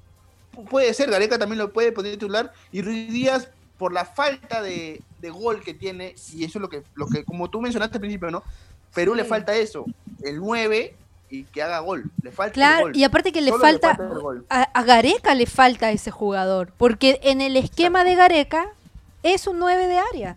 Entonces, Exacto. No, se hizo, se ha hecho toda esta, e, esta parafernalia mediática por el arribo de la Padula y, y Gareca ha decidido convocarlo es por algo. Eh, y a mí no me sorprendería que lo pusiera de, de, titular. No me, parecería que, sería incluso eh, bastante, bastante lógico, bastante obvio. Y, y, lo que sí, evidentemente me gustaría... Eh, ¿Qué, ¿Qué, estará, qué estará pensando en estos momentos o qué, o qué estará pasando por la cabeza de, de Rui Díaz, ¿no? Que en este momento dirá, pucha, convocaron a uno que juega en Italia, que viene haciendo goles. Hay que eso, Mira, y la prensa y todo eso, ¿no? Es hora también de ponerse claro. pilas, ¿no? Es que más que que se tenga que poner la... Oye, pero a ver, pongámosle paños fríos también al asunto. No es que Rui Díaz Ruidías no te va a rendir al 100% si no lo ponen en, en, el lugar donde corresponde ponerlo. Y justamente... Él es 9, Exacto, no es 9. No tiene físico de 9. No tiene... Es eh, falso 9. Y, ni siquiera, ni siquiera... Entonces, a mí, a mi parecer, lo que me gustaría es que justamente, si Gareca es osado, pusiera a su referente de área, el 9, que él tanto quiere, que él tanto usa en su esquema, acompañando a Ruiz Díaz, que es el delantero que requiere también la confianza del técnico. Si está todo el mundo vapuleando a, a Raúl Ruiz Díaz en estos momentos, ¿quién lo debe respaldar? Es el técnico de la selección. Ahora, Piero, Piero, ¿tú crees que sería Aldier Rodríguez con, con la Paula? Es, esos nueve, como tú, como Cato también, posiblemente también, porque... Aldair Rodríguez es un jugador que se asemeja mucho más a Paolo Guerrero por la talla, por el juego, por la, por, la hora que, gira. Ahora, los dos sería raro ver, ¿no? Pero sería una buena alternativa. Ojo, con eso. De repente, como le dije acá en un comienzo, Aldair Rodríguez y, Luis Díaz. Claro, puede ser también. Sería buenos nueve, sí. Que vaya Aldair Rodríguez a, a, friccionar allá y. Y bueno. Y, Luis Díaz rebote rebote. Lo, que sabe claro. es, un rebotero. Claro, puede ser, sí. Sí, puede. El, el tema es, y voy a insistir en esto, que alguien acompañe a Raúl Ruiz Díaz. Que no lo dejen tan solo. eso es lo único que se le pide a Gareca, que empiece justamente con estas nuevas alternativas que tiene por las ausencias eh, que, que, tiene el equipo, que tiene la selección, buscar esas alternativas para justamente eh, enfrentar también todo tipo de situaciones. No ser guerrero dependiente, no ser flores dependiente, no ser carrillo dependiente y buscar justamente eh, las alternativas que sean más óptimas para enfrentar también a rivales totalmente distintos. El próximo, bueno, el próximo encuentro de la selección peruana, ya lo sabemos, la próxima semana, el día eh, viernes 13, se enfrenta a la selección chilena en Santiago, en el Estadio Nacional. Y luego recibe aquí en Lima el martes 17 a Argentina que también ya sacó su nómina. Y obviamente lo que destaca, dime. Qué rica fecha, ¿ah? viernes 13. Tape, para los osados. Bueno, en Argentina el retorno de Di María eh, es una es la gran sorpresa de este eh, de esta nómina, que ojo, es respecto a los jugadores que están en el medio internacional, falta que se incluyan eh, los del medio local, porque si lo revisamos, por ejemplo, no aparece ahí el portero titular que es... Eh, claro, Franco Armani, el portero de River Plate. Eh, ¿Qué podemos esperar de esta Argentina que está puntero, que tiene puntaje perfecto, que ganó sus dos partidos, ganó en un partido muy friccionado y muy complejo. Terminó ganando 1-0 ante Ecuador y también ganó un partido muy difícil en La Paz frente a Bolivia. ¿Qué se espera de esta Argentina? Que en estos momentos no tiene a Messi en su mejor momento. Yo creo que va a, seguir siendo lo mismo, ¿no? Va a seguir jugando lo mismo. Yo te dije, mientras no pongan a un Dybala junto con Messi y a Lautaro, no sé qué tanto va a cambiar Argentina. Que ojo, nadie subestima a Argentina. Todos sabemos lo que Argentina puede dar y, que un jugador y que el mismo Messi un día o una noche esté inspirado, te soluciona el partido, te selecciona el partido. Pero yo creo que hasta el momento Argentina va a seguir siendo lo mismo, ¿no? Yo creo que si lo va a ganar, lo va a ganar y lo va a, y, lo va a sufrir. Sí, puede ser, evidentemente. Eh, en el caso de eh, del retorno de Di María. Hay un, hay un aporte. Yo no, sí, va a haber un aporte, Cata, pero yo no creo que haya mucho, que exista una gran diferencia o que existe una gran novedad en el tema del juego. No lo veo. Argentina primero juega. Eh, a ver tengo justamente las. Acá tengo la clasificatoria de. Ojo, vuelve el Papu Gómez, ¿ah? El jugador de Pepiero. Papu Gómez vuelve. ¿Verdad también? Vuelve ¿Qué jugadores tiene Argentina del exterior? ¿Qué grandes jugadores tiene Argentina en el exterior? Por Dios. O sea, prácticamente está completa la lista. Pero nunca le va bien ante Perú. Un montón de jugadores, muchos nombres, pero no encuentra mucho con Perú. Sufre mucho con Perú. Sufre mucho con Perú también, ojo. Y más en Lima. Yo creo que esta fecha doble sacamos puntaje perfecto. Bueno, el primer, Qué osado también. El primer partido que juega Argentina es ante Paraguay en, Buenos Aires el día el jueves 12 y lo gana Paraguay. ¿Tú crees que el equipo del Toto gana en Buenos Aires? Yo creo que lo gana Paraguay. Yo creo que lo gana Paraguay. Yo creo que empate, empate. Sí, yo también creo que eso huele a empate, no huele a triunfo. En el mejor de los casos, que gane Argentina para que venga tranquilito a Perú. Puede ser, puede ser. Eh, bueno, y en el... aunque eso hicimos con Brasil, ¿no? son cosas que pasan, Pespiero, son cosas que pasan. Bueno, eh, Argentina, bueno, sabemos la calidad de jugadores que tiene, todavía es un equipo que se le, le cuesta encontrarse como equipo, pero evidentemente con todas las alternativas que tiene el técnico, está, tiene para, para regodearse. Y, puede ser un gran aporte el retorno de Ángel Di María. Hay que ver también cuáles van a ser los esquemas que decida que se decida poner frente tanto al bueno vamos a estar pendientes obviamente del partido ante Paraguay e, ese partido va a ser muy muy relevante independiente del resultado Argentina yo creo que igual va a venir a poner sus fichas acá a, Lima eh, para asegurar justamente los, eh, eh, en este inicio y en este cierre del 2020, recordemos que eh, esta, esta doble jornada es la última de este año y ya tenemos que esperar hasta marzo del próximo año para que retorne el fútbol de selección. ya cerrando el tema de la selección y de las clasificatorias, la próxima semana, como ya habíamos anunciado, Argentina-Paraguay en Buenos Aires eh, también el mismo jueves 12 juega Bolivia ante Ecuador en La Paz. El viernes 13, partidos de miedo del terror. Colombia recibe a Uruguay en Barranquilla. Chile se enfrenta a Perú y Brasil va a recibir a Venezuela. Y la cuarta jornada, la segunda de esta fecha doble, Ecuador ante Colombia eh, el día iniciando la jornada, Venezuela ante Chile, Paraguay recibe a Bolivia, Uruguay, Brasil.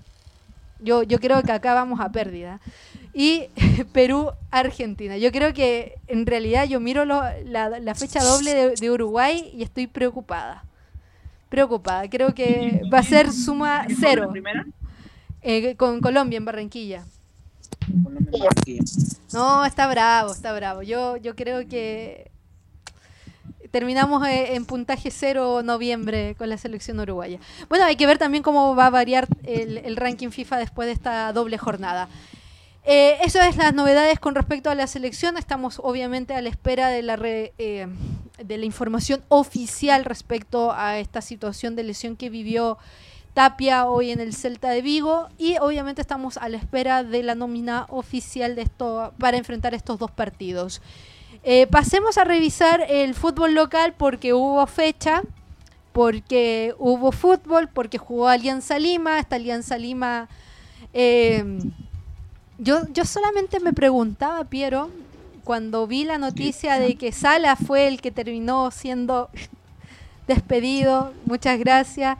Me preguntaba justamente todo, todos los análisis que habías hecho eh, respecto a que esto no era culpa del técnico, era culpa de los jugadores. Bueno, puede ser por ahí, eh, y esto, eh, insistiendo obviamente en el comentario de que Salas no me parece un mal técnico, pero necesita cierto cierta característica en algunos técnicos para dirigir ciertos equipos. Y en este momento pienso, como Pablo, de que, que Alianza Lima necesita un técnico duro, que necesita un técnico em, que, impregne orden a sus jugadores. No puede ser se va a Salas y, y, gana Alianza Lima el partido siguiente. Y bueno, y el partido de y el partido de hoy que iba ganando. Y el partido de hoy, ¿qué pasó Paolo con este Alianza Lima que iba ganando? La maldición del 2 a 0, ¿cierto? Sí, no, el, el, partido de hoy jugado en el, estadio Elías Moreno de Deportivo Municipal es un partido muy raro porque sabemos que Yacobamba es un equipo eh, regular que está último en la tabla de posiciones, eh, con jugadores importantes, pero eh, lastimosamente, el, equipo que hoy dirige Chuchera Castillo eh, termina haciendo buenos partidos y a veces los pierde. La mayoría los perdido.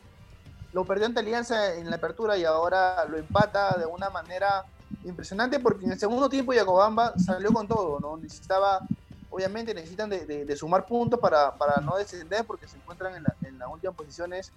Eh, y lo de Valera, el, ingreso de Visa, ¿no? Que cambió el partido. El jugador este, el muchachito Trauco, ¿no? Al igual que, el, jugador eh, Velasco, cambiaron todo el sistema de, de Castillo y complicaron a la defensa de Alianza Lima porque ahora jugaron a la espalda del Che Beltrán que Ahmed lo puso como mediocampista y delantero Ascue, ¿no? Y Salazar terminó jugando en su puesto, que es eh, central, al Salazar, que, que, venía haciendo una campaña regular en Alianza Lima, casi mala, ¿no? Digámoslo así, por la banda derecha, no encontraba eh, Salas, no encontraba ese, esa alianza, ¿no? Ese equipo de, de, de, ya de, consolidar. Pero lo de Club Aguilar también, que ha hecho su segundo gol, recordemos a la gente, su segundo gol eh, como, como profesional, después de un año, casi un gol, pero ahora, hablando un poco más del partido de hoy, lo de Alianza Lima creo que eh, no consiguió, a pesar del 2-0, creo que comenzó a, confiarse del, rival, ¿no? Porque ya tenían el partido dominado.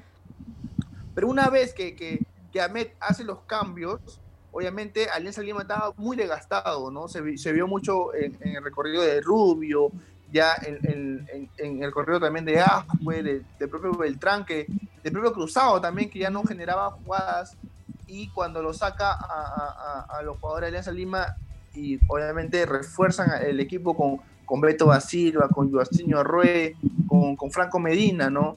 Y saca jugadores que ya estaban, ya estaban dando todo, pero ya no podían más. Creo que Alianza confía en eso, ¿no? Y con los ingresos del rival Yacobamba, cambiaron todo el juego, llegó el empate, bueno, llegó el, primero el descuento de 2-1 a través de Valero con un golazo, que saca Duclos, que, que lo pasea, lo pasea a, a Duclos y a Beltrán y define con, un zurdazo. Y luego el empate, es muy raro la jugada, muchos rebotes, y, con concreta Santa María el gol que, hace el empate y casi lo gana también eh, Jacobamba y Alianza no, no está para empates ojo que le hemos hablado mucho en el programa necesita de sumar la tabla la tabla de la liga de la, del grupo B no sirve para Alianza los hinchas aliancistas que, que están ahí pendientes tienen que fijarse y también los jugadores la tabla acumulada es lo que más vale ahorita para Alianza Lima, porque están a cinco puntos del descenso. de la zona de descenso. Es muy preocupante porque faltan seis fechas. Alianza solamente necesita sumar de tres, sumar de tres, nada de empate porque se juega la, se juega la temporada. ¿Cómo? No va a descender Alianza, no, no va a descender. ¿Tú crees que no va a descender? Pero mira. Yo creo que la va a sufrir, eso lo he dicho todo el mundo con los que ha hablado, les olvidó a ustedes, va a sufrir, va a sufrir y la va a tener muy difícil, pero no va a descender. Pero ahora, pero ahora, pero, eh, ahora Piero y Cata, tú, eh, siendo un equipo tan grande en un país, hablando de Alianza, Universitario, Cristal, Boys, ¿no? Bueno, Boys lastimosamente tienen unas temporadas regulares, pero hablando un poco más de, Alianza, la U, que están arriba. Ojo, eh, ojo. Bien, ahora, ahora un poco y cerrando un poco la pregunta. ¿Cree que, que, merecían eh, tener que pasar todo esto para que Alianza recién reaccione tras salida de tres técnicos y estar casi últimos? Obviamente, como Piero dice, no, la va a sufrir, pero creo que Alianza en esta temporada no, no ha tenido para eso. Lastimosamente, si dieron los partidos, se están perjudicando, ¿no? Y obviamente todos pensamos que no va a descender, pero los resultados no le salen. Mira, y ojo, que el tema del descenso, ah, si hablamos de marketing, incluso podría ser un, un buen marketing para la segunda división. Eh, equipos grandes, equipos grandes han descendido en el último tiempo en otras ligas, o sea que tampoco. Y si desciende, el año siguiente va, a subir al toque. Probablemente, pero a lo que yo voy es que también, o sea, Alianza Lima es un equipo que requiere también una dirigencia, eh, dirigentes que estén a la altura del club, eh, porque, a ver, las malas decisiones y también eh, la, situación que se pudo haber dado con salas futbolística y fuera de la cancha eh, también es responsabilidad de los dirigentes. Y acá también, eh, porque, a ver, insisto, cuando tú eres un jugador formado en Alianza o un jugador que llega a Alianza Lima, pasa y se nota también que la actitud de los jugadores cambia. Y para mantener a los jugadores con los pies en la tierra necesitas técnicos que tengan mejor carácter. A mí siempre me pareció y que, Salas no era una mala alternativa si hablábamos futbolísticamente, pero se notó en la primera fe, o sea, eh, en el primer partido oficial que jugó, ya que la primera fecha no la jugó, de que, de que Salas no tenía el control de sus jugadores, de, de su plantel. El plantel no le respondía. No le respondía. Cata. Sí, justo, justo un datito antes que Piero eh, exprese su, su, su, posición sobre Alianza Lima, justo, justo hablando de eso, ¿no? De, de, carácter de técnico, eh, ha circulado un video, bueno, hemos visto un, he visto un video de, de, Pinto, de Jorge Luis Pinto, ¿no? Cuando fue técnico de Alianza Lima y sacó campeón después de un tiempo largo de Alianza Lima en el año 97, en una conferencia, ¿no? Pinto eh, contó su experiencia en Alianza Lima y mencionó esto, ¿no? Eh, cuando él se encontraba en, Colombia, ¿no? Disfrutando de la familia, un 28, un 28 de diciembre lo llaman a, Pinto para, para, para, el cargo de, DT de Alianza Lima y él pensaba que era una broma. Ahora, hablar un poco del tema futbolístico y, eso sobre, sobre, sobre poner un técnico fuerte.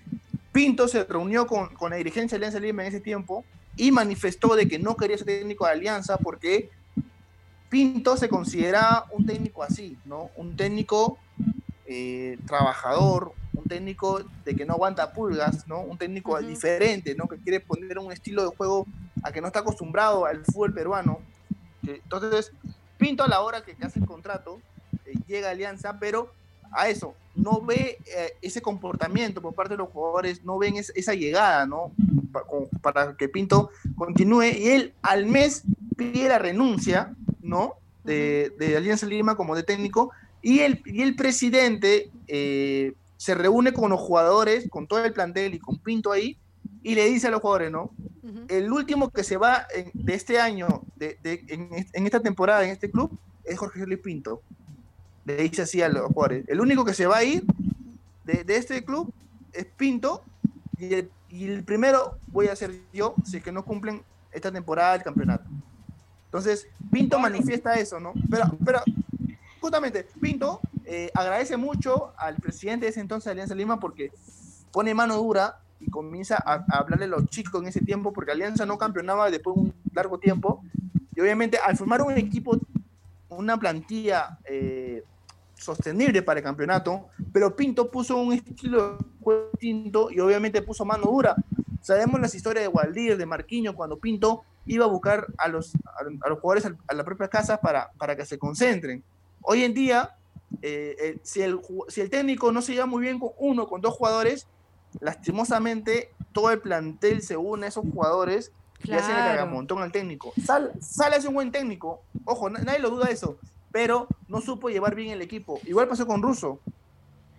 sí, a ver, Russo, Russo también con la trayectoria que tiene, y evidentemente necesitas técnicos que tengan esas otras características que no son eh, netamente futbolísticas. Eh, salieron unas declaraciones eh, de Steven Rivadeira, perdón. Y él, y él decía de que no lo entendían, de que Salas les decía varias cosas. Era autocrítico Salas, pero no, no cambiaba la idea. Y él dice que tampoco había una idea clara y que se rompió justamente la relación porque nunca se supo entender el estilo eh, de juego, él, él no nos supo llegar. Y, en realidad, si nosotros comparamos, comparamos porque estoy mirando y estoy leyendo también los medios, eh, los medios chilenos y, se hace justamente la, la, situación de Salas en Alianza Lima se compara mucho a la situación de Salas en Colo Colo, que era también puntos que yo se los planteé en un inicio. Y yo les dije, Salas es un, un técnico que conoce el medio peruano, que tuvo una muy buena temporada en Cristal, porque Cristal también es un equipo que tiene otras características. Y en estos momentos, eh, eh, cuando se hizo cargo de, de, Colo Colo, inclusive algunos medios en Chile hablaban de que él iba a ser el futuro técnico de la selección chilena y cuando vieron de que Salas no tenía el carácter suficiente para hacerse cargo de un equipo como Colo Colo, salió por la puerta de atrás, llega Alianza Lima porque en Alianza Lima conocen eh, el, perfil de Salas, porque Salas había tenido una muy buena temporada con Sporting Cristal, pero lastimosamente no tenía el carácter para hacerse cargo de un equipo como Alianza Lima y termina saliendo por la puerta de atrás con un 27% de rendimiento. O sea, estamos hablando de una situación paupérrima. pero también hay que hacer, a ver, para responderle primero a Paolo, ¿no? Con el tema de lo que mencionó sobre lo de Pinto en esa época y esto. Pero, pero de cierta forma, Paolo y Cata, sabemos que mientras el Fondo Blanquiazul siga administrando, o mejor dicho, siga tomando las decisiones en el club, porque en el Fondo Blanquiazul no es que tome la decisión uno, toman varios. Y cuando, cuando, y cuando sucede esta situación, que toman la decisión varios, nunca se va a llegar a un consenso, nunca se va a llegar a una sola idea y, al final aplicarla, porque siempre uno va a decir esto, esto, y al final se deshace la idea, ¿no? Eso por ese lado, por el tema del lado administrativo, ¿no? Que mientras el Fondo Azul o uno no se ponga, por decirlo así, bien a pantalones y toma, y si esa persona solo toma la decisión, va a seguir pasando lo que está pasando hasta el momento con, con Sporting Cristal, con el tema de la dirigencia, que van a contratar a un técnico, que van a contratar a los jugadores, etcétera, lo que pasó este año. Ahora, por el lado de Salas, puede ser que sea cierto que lo que que de repente no tenga, por decirlo así, el carácter para poder controlar a los que son los jugadores. Pero también los jugadores tienen que hacer un mea culpa, porque está bien, el técnico te va a decir, te va, a imponer te va a decir las ideas, ¿no? Pero también los jugadores, para eso son profesionales, ¿no? También para que puedan de cierta forma captar y no, y no les estén explicando con pizarrita qué es lo que, por sí se tienen que hacer y qué es lo que no. Porque por eso mismo lo menciono, son profesionales. Juegan en un equipo y no juegan en un equipo cualquiera, juegan en un, equipo Alianza Lima, que es uno de los grandes del Perú. Sí, pero la dirigencia, la dirigencia no te va a sacar a 27 jugadores, te va a sacar al técnico. Así es. Sí, pero eso habla muy mal también de los jugadores. Pero mira, si hablamos, o sea, si Alianza Lima... pero Piero... Un no profesionalismo, pues, Cata. Entonces ahí, ahí no queda mal de cierta forma el técnico, sino que quedan mal los jugadores, porque como tú lo mencionabas, o casualidad, sale, sale Salas y al siguiente día eh, el equipo de Alianza golea. Golea, golea. Eso no es casualidad. Obviamente que no es casualidad, pero por lo mismo tú necesitas a un técnico que también te controle los ánimos de tu club, digo, de, tu plantel, de tu equipo. Eh, lo, o sea, si hablamos obviamente, y, y, es lo que no quieren los hinchas de Alianza Lima que pase, es que la posibilidad del descenso, pero a lo mejor, eh, y esto es una tarea que, que no es solamente una, una, tarea que tiene que hacer Alianza Lima, porque queda de manifiesto también de que uno, uno de los graves problemas que hay en el fútbol peruano es que las dirigencias también son bastante débiles y eso también se tiene que, o sea, ellos también tienen que dar el paso profesional. Los jugadores tienen que eh, justamente cumplir con, eh, con el rendimiento total y, y a veces, vimos acá, o sea, vimos que por ejemplo con el tema de la pandemia hubo jugadores que fueron echados de sus clubes y fueron recepcionados por otros clubes como si fuesen grandes estrellas. Eso también también eh, en general, no estoy hablando solo de Alianza Lima, sino estoy hablando en la generalidad de cómo actúan los dirigentes en el fútbol peruano también. Y es algo que se tiene que corregir. Ahora, ahora, eh, sí, también eh, justamente lo que me dice Piero, Piero está bien, lo que, lo que, lo, se basa también de la de, poco funcionalismo de los partidos de los jugadores, pero ahora los dirigentes también se dejan llevar por algunos referentes de los clubes. Eh, Alianza Lima eh, cuenta con algunos referentes, ya como es de Cruzado Butrón. Inclusive salieron a hablar, ¿no? De que no existe esa famosa camita, ¿no? Que se habla mucho en, ese medio local. Por eso, entonces, eh, lo, lo, que pasa con Alianza Lima no es de ahora, ojo, es, de años, ya le hemos hablado en, este, en estos programas. No solamente pasa en Alianza, pasa en Cristal, pasa en la U, pasa en equipos también eh, que no son muy conocidos de provincia, ¿no? Que pierden dos o tres partidos y el técnico, ese, ese obviamente como es la cabeza de grupo, lo, lo, lo, echan, ¿no? Pero ahora, lo de Lens Lima eh, preocupa mucho porque, ahora, al ser un equipo tan grande en un país y, y, ser obviamente visto y los resultados no, no, le van, no le van, justamente como dice Pero, ¿no? Sale el técnico que obviamente no, no llegó a, a ese a ese juego, ese compañerismo o a ese trabajo en conjunto con el equipo y han dejado al club, ¿no? En esa posición, ¿no? Casi últimos, porque han esperado tanto tiempo, sabiendo que no iba a haber una conexión con el técnico Salas. Cata mismo lo, lo recalcó, ¿no? Es un técnico regular hoy en día, Salas. Le fue muy mal en Colo Colo, dejó casi también el equipo casi en mitad de tabla, es muy eh, perjudicado, ¿no? Eh, eh, lo que hizo Salas en Chile, ¿no? después de, campeón en cristal, una, trayectoria buena, pero es así. Y ahora, los jugadores de Alianza Lima tuvieron también bajas. No solamente se fueron jugadores por, por temas de partido, pero tuvieron lesiones, jugadores importantísimos que eran piezas claves en este año de Alianza Lima, como es el caso de Alberto Rodríguez, como es el caso de Beto da Silva, como es el caso también de Rinaldo Cruzado, de Duclos también, que fue figura importante en Alianza Lima. Pero ahora, todo eso sumó, ¿no? Para que también los resultados no le vayan. Y Salas, obviamente, tuvo que dar paso a costado. Yo esperé que Salas, con cuatro o cinco partidos, ya estaría satisfecho porque no encontraba esa condición. Entonces, ¿por qué seguir insistiendo, no? Un, un plantel. Claro. Ahora, ahora lo, de, lo, de, lo de Ahmed con Salas, con Guillermo Salas, que es técnico ahorita, es el mismo equipo, es el mismo equipo de, de, Mario Salas, solo que diferente planteamiento. Entonces, Admet conoce hoy en día a Alianza Lima, Guillermo Salas también. ¿Y por qué no pudo eh, Mario, Salas, Claro. ¿Por qué? Es que eso es lo que se le critica. ¿Cómo es, ¿Cómo es posible que dejara pasar tantas fechas como para tomar decisiones drásticas? Y en el caso, por ejemplo, hay un tema muy relevante. Eh, es importante que los, eh, que los dirigentes respalden a los técnicos porque los técnicos son su, su gran apuesta. Eh, ¿Qué pasaría si, por ejemplo, llega un técnico y decide sacar referentes del equipo?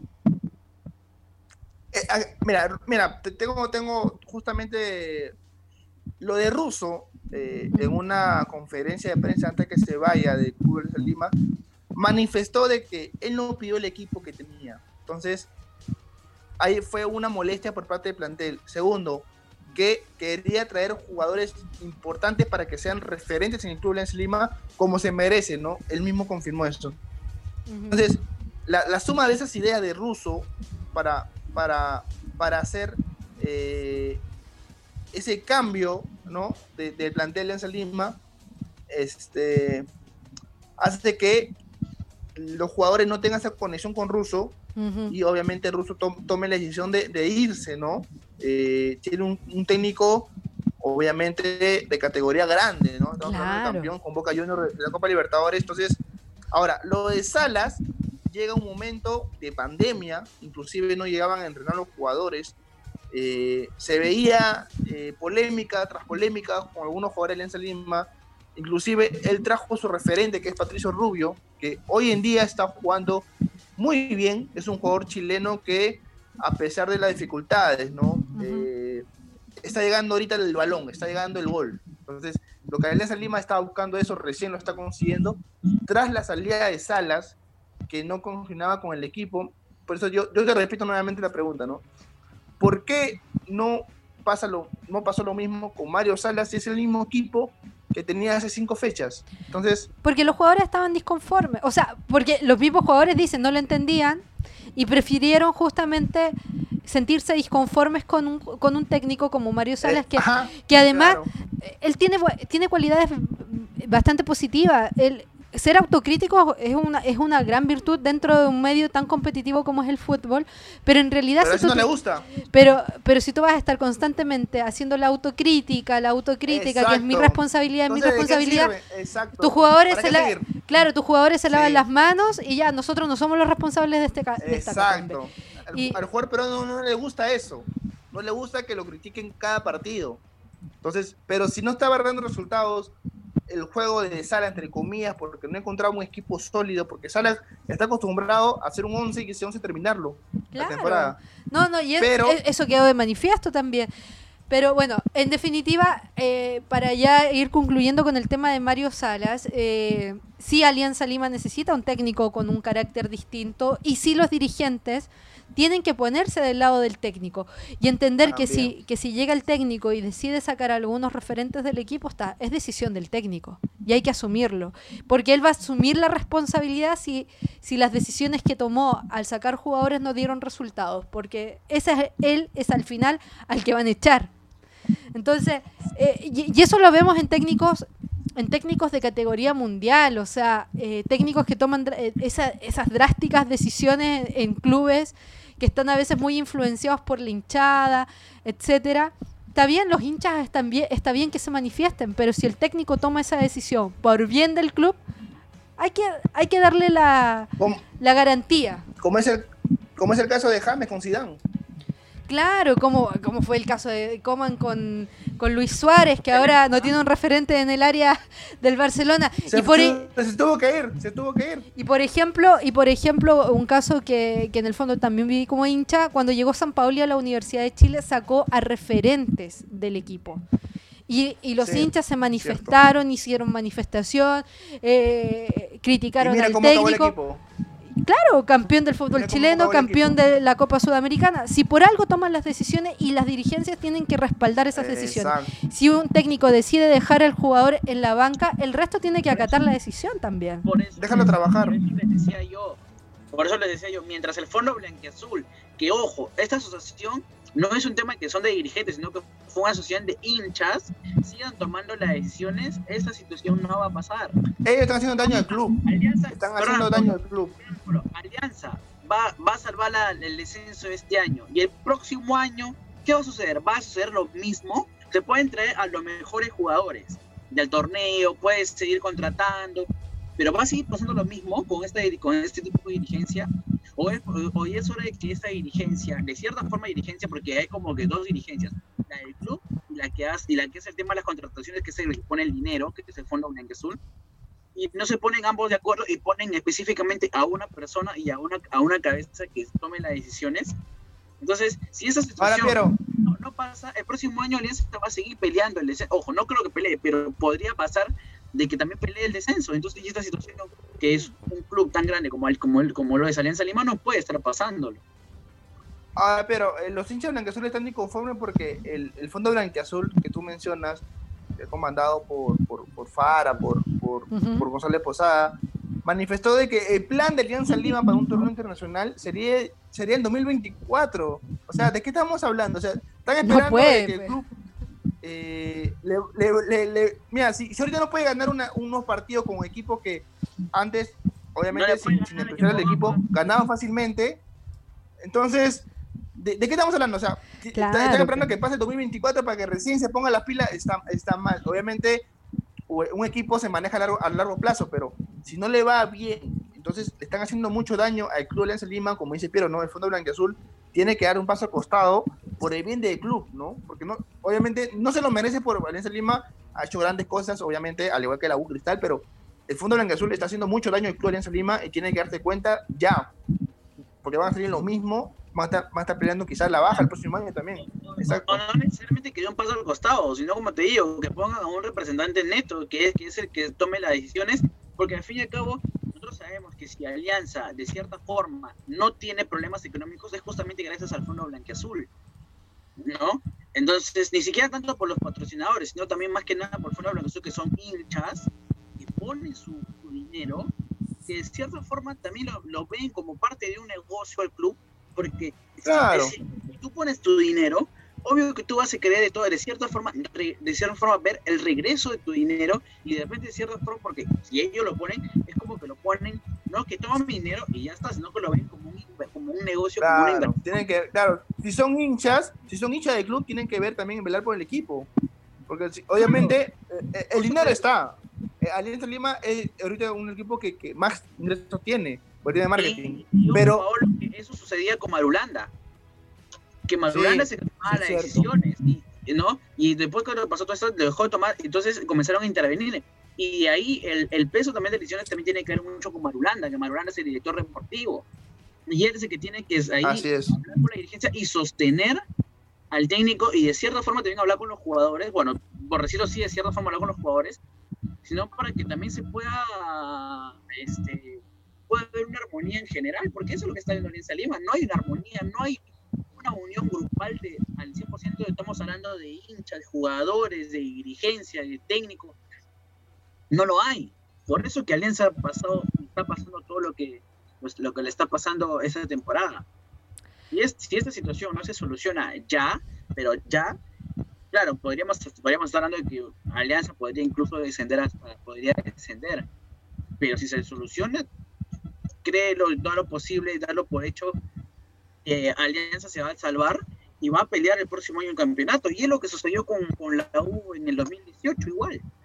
Es lo mismo que sucedió con, con Universitario en el 2018, que también este, peleó la, la baja y al final tuvo que ver, de cierta forma, una unión entre hinchas, jugadores, comando técnico y dirigentes. Y fue también por eso que la U este, pudo salvar la baja. Y Cristal en el 2007 bueno, eh, la situación es esa es eh, respecto a Alianza Lima. rápidamente, antes de que eh, finalicemos ya el programa de hoy, los otros resultados que se dieron el día de hoy, Ayacucho empató a uno con la César Vallejo. Ya hablábamos de este empate entre, entre Alianza Lima y Yacuabamba. Cantolao y Universitario también empataron a dos. El Cusco Fútbol Club empató a cero con Sport Huancayo y Sport Boys el día de ayer le ganó a Deportivo Municipal. Eh, mañana continúa la jornada sabatina de fútbol. Eh, Alianza Huánuco contra Carlos Stein. Cienciano contra Binacional. La UTC contra Grau. Y la San Martín ante Sporting Cristal. Eh, ya tenemos, obviamente eh, vamos a preparar la previa para la próxima semana, el día viernes, al partido, el clásico del Pacífico entre Chile y Perú allá en Santiago. Vamos a estar haciendo los comentarios previos y vamos a estar haciendo el post partido porque me imagino que ya está, eh, estamos acreditados para hacer las, las, preguntas en la rueda de prensa, ¿cierto? bueno, eh, Primero con Chile. Primero con Chile. Me parece muy bien. Entonces, ya nos reencontramos el próximo viernes justamente para lo que va a ser este esta tercera fecha eh, de las clasificatorias rumbo al Mundial de Qatar 2022. Bueno chicos, nos reencontramos. Gracias Paolo, gracias Piero. Hasta la próxima. Chau, chau. Chau, Chau, cuídense.